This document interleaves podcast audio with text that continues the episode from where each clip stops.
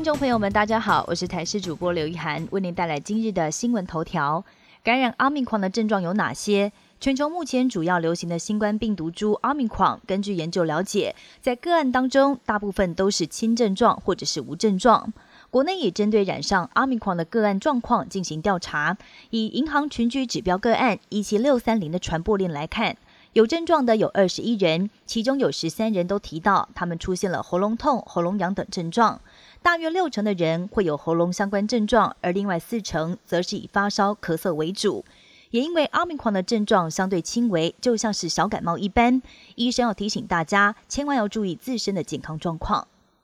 首批辉瑞口服用药最快三月前就可以抵达台湾。为了对抗新冠疫情，食药署在今年一月邀请国内专家讨论辉瑞口服药专案输入申请案。经过多天评估之后，终于同意核准辉瑞口服药的输入。指挥中心今天表示，预计要采购两万人份，应该不用到三月就可以抵达台湾。而未来将要用来治疗新冠肺炎轻度到中度的患者，而服用时要注意了，这款药包含两种定剂。每天口服两次，要连续服用五天才可以达到完整的疗效。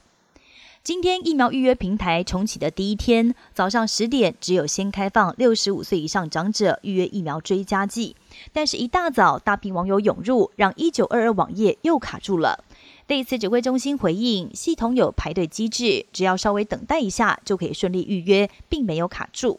另外，也有民众反映，在一九二二平台上，大台北地区只有板桥可以预约得到高端，很多人想打都打不到，其中也包括指挥官陈时中的太太。疫情之下，宅经济相当活络，民众都选择上网买东西，宅配到家。美国从亚洲等地寄送来的包裹成长数量相当惊人，但是也衍生出一些乱象，像是在加州洛杉矶，有不少拉货柜的火车在行进间被不孝人士给抢劫。但是偏偏洛杉矶在这两年改变原则，轻罪不予起诉，犯罪者食髓知味，让铁道变成犯罪的温床。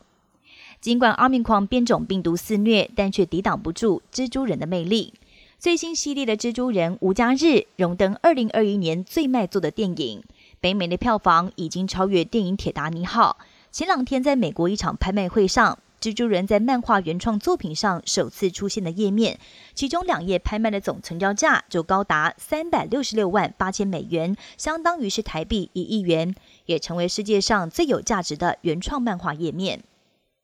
日本作为拉面王国，口味推陈出新。东京又有业者推出了鳗鱼拉面，鱼身做成叉烧，切掉的鱼头也不浪费，把六百颗头一块熬煮出浓郁高汤。另外，山梨县生产鹿肉，当地业者不但推出鹿肉拉面，更把鹿肉做成了可乐饼跟香肠等各种商品。以上新闻由台视新闻编辑播报，感谢您的收听。更多新闻内容，请锁定台视各界新闻以及台视新闻 YouTube 频道。